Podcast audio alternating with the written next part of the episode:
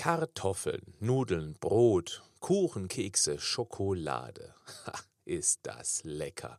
Es gibt wohl kaum jemand, dem das nicht schmeckt. Das hat natürlich einen Grund. Und den finden wir bei Fred Feuerstein und seinem Gehirn. Mehr dazu jetzt in diesem Podcast. Das ist der Podcast von Patrick Heitzmann. Schön, dass du mit dabei bist. Im Prinzip gibt es zwei Treibstoffe, die deinen Körperzellen zur Verfügung stehen. Fette und Kohlenhydrate. Kohlenhydrate sind ganz klar die bevorzugte Quelle, da sie sich sehr schnell, sehr einfach in Energie umwandeln lassen. Vor allem fährt dein Gehirn auf Kohlenhydrate ab und das Gehirn braucht eine Menge Brennstoff. Bis zu 25 Prozent der Gesamtkalorienaufnahme wird im grauen Matsch verbraucht. Gut, bei manchen scheint das auch ungenutzt zu verpuffen.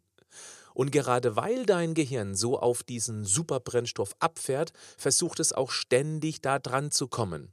Es beeinflusst dein Handeln enorm, macht dich vielleicht ab und zu auch willensschwach, um an den Stoff zu kommen. Genau hier liegt aber auch das Problem der heutigen Zeit.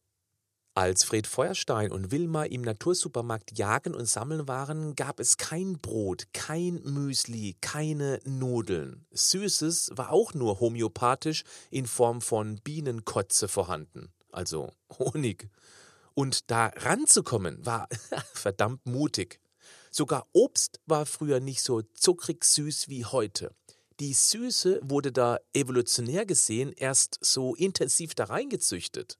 Heißt also, den Supertreibstoff gab es nicht überall, so wie heute. Wenn er aber zur Verfügung steht, greift das Gehirn sozusagen beherzt zu. Ja, Hauptsache, im Ideenbergwerk geht der Sprit nicht aus. Okay, was passiert da genau? Wenn wir Kohlenhydrate futtern oder trinken, dann kommt das nach der Magenpassage im Dünndarm an. Von dort gelangt der Zucker oder genauer die Glucose ins Blut.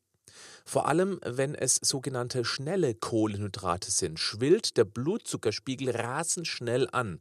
Die Blutglucose, also der Blutzucker, wird unter anderem zum Gehirn transportiert. Und weil hier auf einen Schlag eine Menge von diesem Superbenzin ankommt, freut sich das Gehirn. Da oben gibt es sozusagen Synapsenfasching. Es werden Hormone als Belohnung für die Zuckeraufnahme ausgeschüttet. Die Glückshormone machen dann eine Polonaise durch den Körper. Wir fühlen uns richtig gut und wir gewöhnen uns an dieses Glücksgefühl. Das kann richtig süchtig machen. Aber da gibt es ein großes Problem, ein Stockwerk drunter. Denn im restlichen Organismus ist ein hoher Blutzuckerspiegel überhaupt nicht erwünscht, denn ein ständig hoher Blutzuckerspiegel kann die Blutgefäße, die Nervenbahnen, ja, ganze Organe kaputt machen. Natürlich nur auf lange Sicht gesehen. Aber genau deshalb schüttet die Bauchspeicheldrüse bei einem hohen Zuckerspiegel massiv das Speicherhormon Insulin aus. Insulin schaufelt den Zucker aus dem Blut rein in die Speicher, also in die Muskeln, in die Leber, in das Fettgewebe. Ja, das Problem ist, Muskeln und Leber sind ziemlich schnell voll und wenn der Zucker nicht weggehampelt wird durch Bewegung, dann ist da kein Platz mehr. Die Fettzellen dagegen, die sind wirklich dehnfähig und das strapaziert so irgendwann mal jede Leggings. Viel Insulin heißt auch, dass der Zucker schnell wieder aus dem Blut weg ist, der Blutzucker also schnell absackt. Und wenn der Zuckerspiegel im Keller hängt, dann fehlt er schlagartig im Dachgeschoss, also da oben im grauen Matsch. Jetzt wird das Gehirn nervös. Der Superbrennstoff fehlt plötzlich.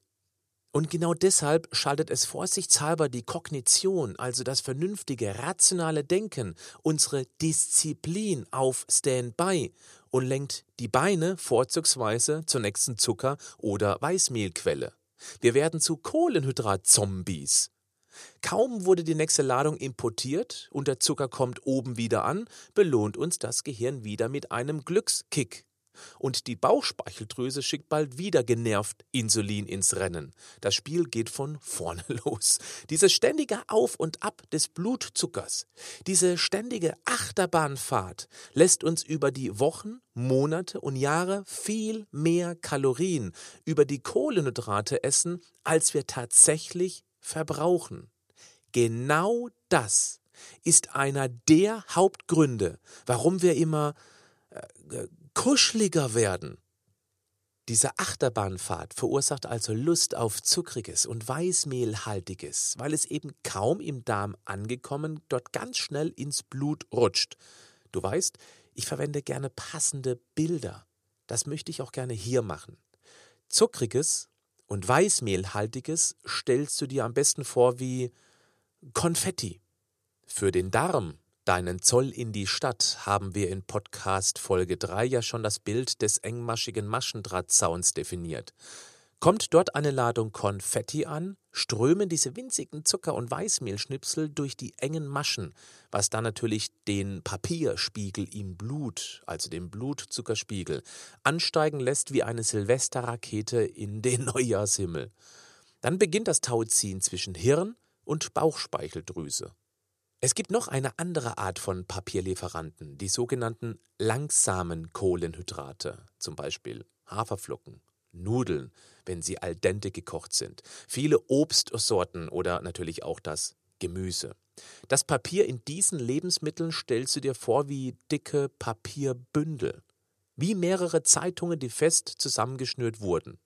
Diese Papierbündel werden im Mund mittels der Amylase vorverdaut, also schon mal grob zerrupft. Im Darm passen die aber immer noch großen Papierfetzen nicht durch den Maschendrahtzaun. Kleine Verdauungsscheren, das sind bestimmte Kohlenhydratspaltende Enzyme, zerschnipseln jetzt dort im Darm die großen Papierfetzen, die werden immer kleiner. Zu Konfetti. Aber eben nur nach und nach. Dadurch gelangt das Papier des Bündels viel langsamer ins Blut. Der Blutzuckerspiegel steigt langsamer an.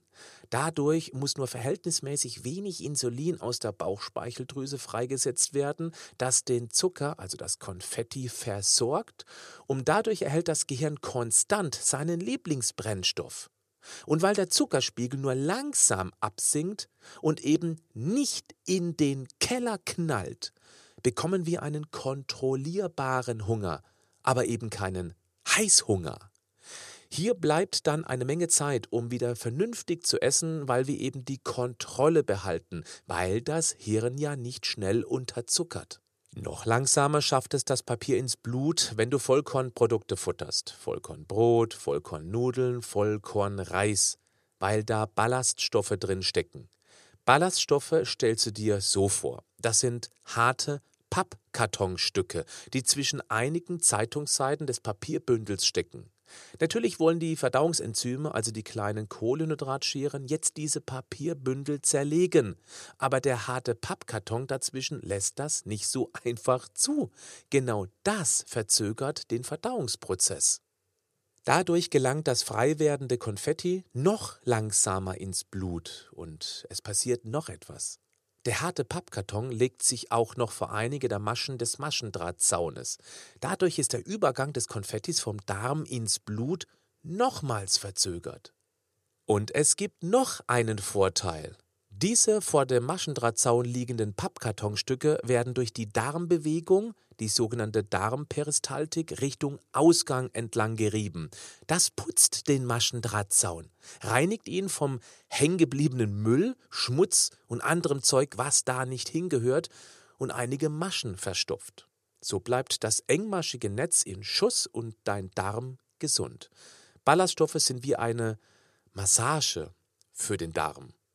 Du erkennst also, es gibt gute und nicht so gute Kohlenhydrate, wenn es um eine möglichst lange Sättigung bzw. ums Abnehmen geht. Du musst bestimmt nicht auf Kohlenhydrate verzichten. Das wäre Quatsch. Das mache ich auch nicht. Ich futtere auch gerne Kohlenhydrate. Aber ich schaue, dass ich diese Blutzuckerachterbahn minimiere und den Gesamtanteil der Kohlenhydrate mit einem ganz einfachen Trick reduziere, damit eben weniger Papier im Blut landet. Denn wenn insgesamt weniger Papier ankommt, muss ja auch weniger Insulin ausgeschüttet werden, was dann den Blutzucker konstant hält, womit dein Gehirn wiederum konstant Zucker erhält, was dich dann weniger willenlos macht, wenn es um die nachfolgende Mahlzeit geht. Boah, das war ein langer Satz. Aber gut, das ist ja ein Podcast. Du kannst dir den Satz ja noch einmal anhören. Stopp, bleib noch einen kurzen Moment bei mir, zumindest dann, wenn du ein Unternehmen hast oder eine Führungskraft bist, der die Gesundheit der Mitarbeiter am Herzen legt. Gesunde Mitarbeiter werden immer wichtiger. Ein reduzierter Krankenstand spart viel Geld. Ein fitter Mitarbeiter ist auch bis ins hohe Alter deutlich belastbarer. Viele große Unternehmen haben das längst erkannt. Als Keynote-Speaker zu Firmentagungen, Jahresauftaktveranstaltungen und Gesundheitstagungen wurde ich bereits von großen Unternehmen wie zum Beispiel der Telekom, BMW, viele Sparkassen und Volksbanken, Bayer, Otto, Intersport, Maritim Hotel und der BASF-Gruppe gebucht. Aber auch viele Familienunternehmen erkennen den Wert gesunder Mitarbeiter.